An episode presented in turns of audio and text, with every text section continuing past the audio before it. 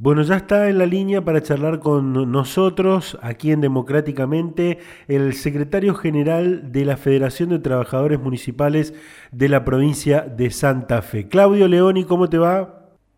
¿Qué tal? ¿Cómo está? Buen día para todos. Bueno, Claudio, contame, eh, ¿cuál es la situación actual de los, de los trabajadores municipales de la provincia de Santa Fe? Bueno, estamos eh, en estos momentos tratando de encontrar en la, en la paritaria este, el espacio de, diálogo y de consenso que, bueno, todavía no podemos consolidar, ¿no? Eh, por un lado, eh, preocupados porque eh, no, no hemos logrado unificar la totalidad de los protocolos, aunque eso ha mejorado bastante para garantizar la salud y las condiciones de los compañeros, este, las condiciones de trabajo de los compañeros y compañeras que están frente al coronavirus que es un número muy importante en nuestro sector, diría que uno de los sectores laborales con más participación en el, frente de batalla, tanto en las ciudades como en las pequeñas localidades contra el coronavirus, y era imprescindible ir unificando los protocolos de acción porque lamentablemente cada una de las autoridades hacía lo que entendía o mejor le parecía, con lo cual esto este, ponía en riesgo no solamente la salud de los trabajadores y trabajadoras, sino también de la, de la propia este, población. Y esto más o menos lo fuimos superando a partir de, esta situación de que hablamos. Eh, por otro lado, solicitamos la, la, conformación de una mesa que nos permita determinar el uso de los recursos públicos tanto de la nación a la provincia como de la provincia a los municipios debido al nivel de incertidumbre que tuvimos en los últimos meses para poder percibir el salario en tiempo y forma como en Aguinaldo y debo decir que esa mesa no, no tampoco fue conformada, pero bueno, este, este, este mes mejoró la performance en el pago de sueldo y Aguinaldo que nos preocupaba bastante porque obviamente todos tenían que hacer un esfuerzo mayor. Eh, y por otro lado, el, de a poco se está cobrando este bono de tres mil pesos que nosotros reclamamos en paritaria, eh, teniendo recursos, los municipios y comunas no, no lo habían abonado, recursos que provienen de los fondos de la ley COVID-19 aprobado por la legislatura provincial. Eh, y ahí había cierta reticencia a pagar eso. Bueno, en estos tres, en estas tres reuniones fuimos consolidando ese proceso, aún falta, pero era para nosotros importante obtener ese reconocimiento a la labor de la misma manera que lo hizo el gobierno nacional con los trabajadores de la salud o el gobierno de la provincia con todos los con todos los trabajadores este, eh, provinciales que fueron convocados para trabajar en la, en emergencia sanitaria. y, naturalmente que estamos planteando la necesidad de tener una propuesta de características salariales en términos de que nosotros empezamos la pandemia abandonando una medida de fuerza de 48 horas en reclamo de aumento salarial. Entonces creemos que este, no se puede estar planteando los temas de que, bueno, que eh, eh, es complejo, que la pandemia, cuando vemos que, por ejemplo, en la provincia de Santa Fe han dispuesto tratar en forma inmediata la ley de RT, que evidentemente no tiene nada que ver con los intereses este, del conjunto de la sociedad, sino de las, de las corporaciones o esta cartera de, empresas y sin embargo ahí, ahí, ahí se corre, ahí hay apura, hay recursos este, y estamos viendo un tratamiento bastante diferenciado con los trabajadores y habiendo este, una, una falta de explicación a los problemas que tenemos en la pérdida de recursos que van destinados a sectores que no son a los sectores del trabajo. ¿no? es el, mayor inconveniente. ya, le voy a, ya le voy a consultar por lo de lo del debate que se viene o que ya está instalado en estos, en estos últimos días, en esta última semana, y que se viene eh, aún más en la, en la legislatura, que es la adhesión a la ley de RT. Pero antes, eh, me gustaría para, para hacer este balance que, que estamos haciendo de, la consulta que le, que le he hecho, bueno, ¿ha bajado el nivel de conflictividad en en los municipios que, por allí lo tenían. Recuerdo hace, hace un par de semanas, un mes y pico también, eh, donde, por ejemplo, había municipios que se le hacía muy difícil pagar los salarios. Bueno, a ver, este, lo que hemos logrado también en paritaria, que es importante, es frenar una actitud actitud que venía de algunos intendentes y presidentes comunales de reducir los salarios vía interpretar la ley este, tomando a los trabajadores como, sobre todo a los compañeros y compañeras que están obligadas a permanecer en, su, en sus hogares por, por, el aislamiento social, este, una reducción importante de salario, buscando eliminar lo que tiene que ver con la presencia, es decir, con suplementos salariales como inspección, como presentismo, este, eh, como, como eh, seguridad e higiene, digamos, un montón de cosas que en definitiva significaban reducir los salarios, eso lo, pudimos frenar, eh, esa conflictividad fue importante en, el segundo mes de la pandemia, pero bueno, ahora lo resolvimos en paritaria, y destacar de que de las del, cuando iniciamos el, el pago de los salarios del mes de abril,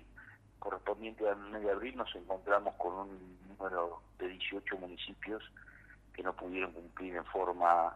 en tiempo y forma el pago de los salarios y cerca de 45 comunas. Eh, y este mes eh, llegamos a tener un número de cuatro que de cuatro municipalidades que no han logrado pagar sueldo y aguinaldo todavía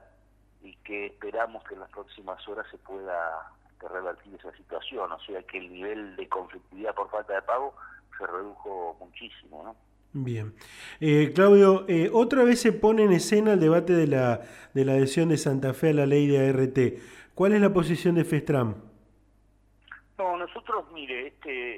el, único sector público que tiene aplicada la ley es el sector municipal y comunal. Digo esto porque este, tenemos un especial interés en el tratamiento del tema eh, en la contradicción que la provincia de Santa Fe en todos sus niveles no cumple con la ley, no aplica la ley, de manera que está legislando para terceros, para el sector privado y para municipio y comuna, el único sector laboral vinculado al sector público que está afectado por la ley de, de RT. Eh, naturalmente, por concepción, nosotros nos oponemos a esa ley porque, como usted se imagina, el objetivo fundamental de una empresa es obtener rentabilidad. Si se le otorga a las empresas la responsabilidad de controlar, asegurar este, las condiciones de seguridad y, higiene en el trabajo, eh, el tratamiento de las enfermedades profesionales, de los accidentes y las indemnizaciones, el objetivo de, de una empresa rentable es pagar la menor cantidad de recursos posible. Y esto hace que se genere naturalmente un reclamo de tipo legal como consecuencia de esa disputa entre proteger al trabajador y hacer plata. Lamentablemente nosotros somos víctimas muy claras de, este sistema, donde en la provincia de Santa Fe estamos hablando de que las, las RT en estos momentos recaudan aproximadamente unos 1.500 millones al año y para la pandemia no nos han mandado un papel de usar barbijo, por ejemplo, ¿no? este, esto muestra, digamos, por qué nuestra eh, gran preocupación a, adherir, a, obligar a los municipios a adherir a una, a una ley eh, y al sector privado, por supuesto, pero en este caso hablamos como municipales, que, insisto, la provincia no aplica, la legislatura no aplica, el Poder Judicial no aplica, este, entonces legislan para terceros. Y en este caso eh, a un sector que eh, eh, le, cuesta el 5% de la masa salarial. Y con lo cual podríamos este, mejorar largamente las condiciones de seguridad en el trabajo a través de los comités mixtos, que es una paritaria entre empleadores y trabajadores para asegurar las condiciones de, salud y de seguridad laboral que está vigente por ley en la provincia y poder hacer como hacen los empleados públicos, atender este, este tipo por, por, parte de la obra social y con pago extraordinario de parte de la patronal, que hacía mucho más económico y más eficiente. Pero además nosotros sostenemos con nuestros aportes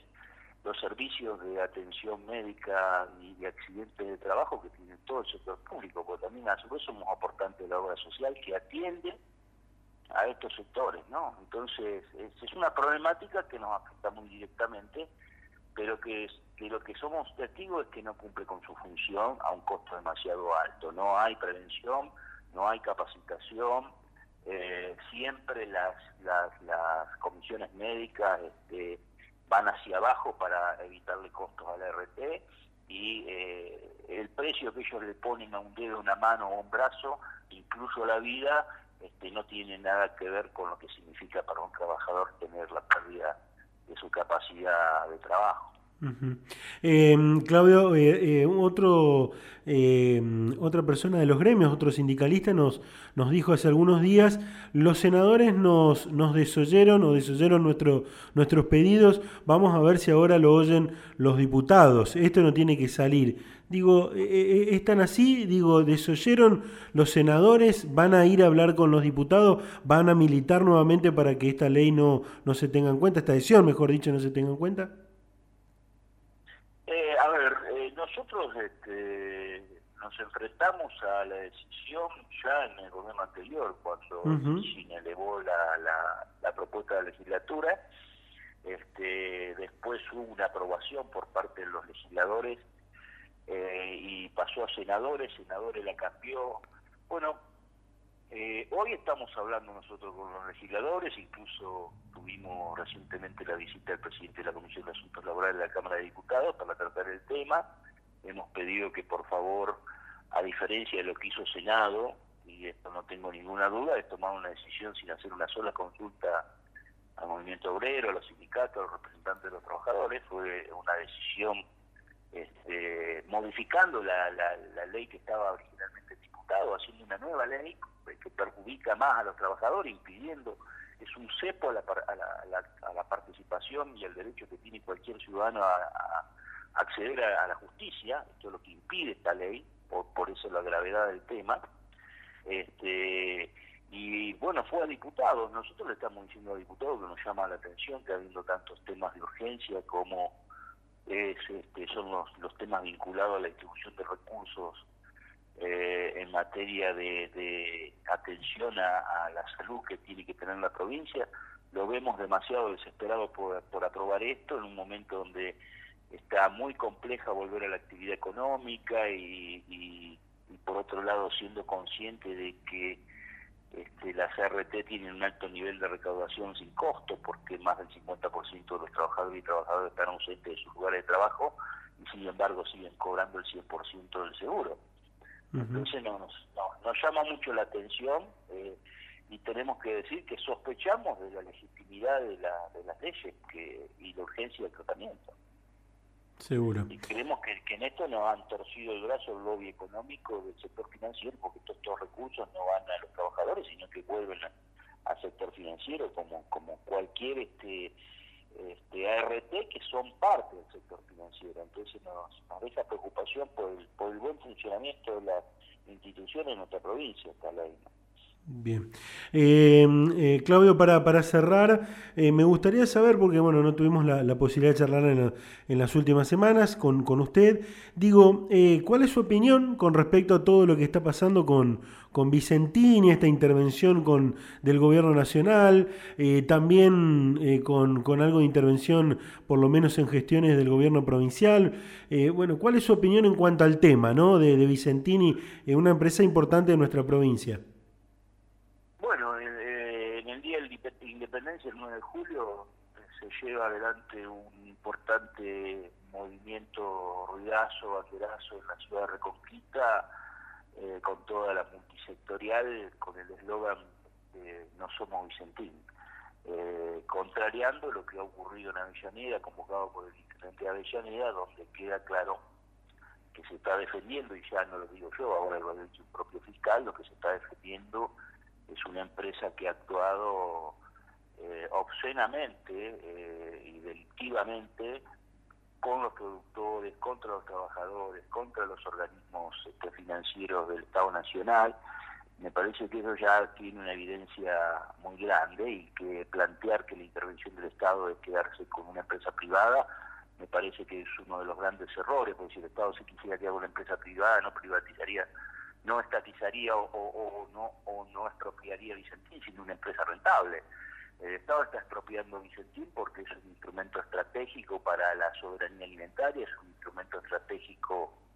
eh, imprescindible para el manejo de, la, de las divisas, cuando los señores de Vicentini y, los, y su grupo aliado, este, como ya sabemos, lo han hecho muchas veces, modifican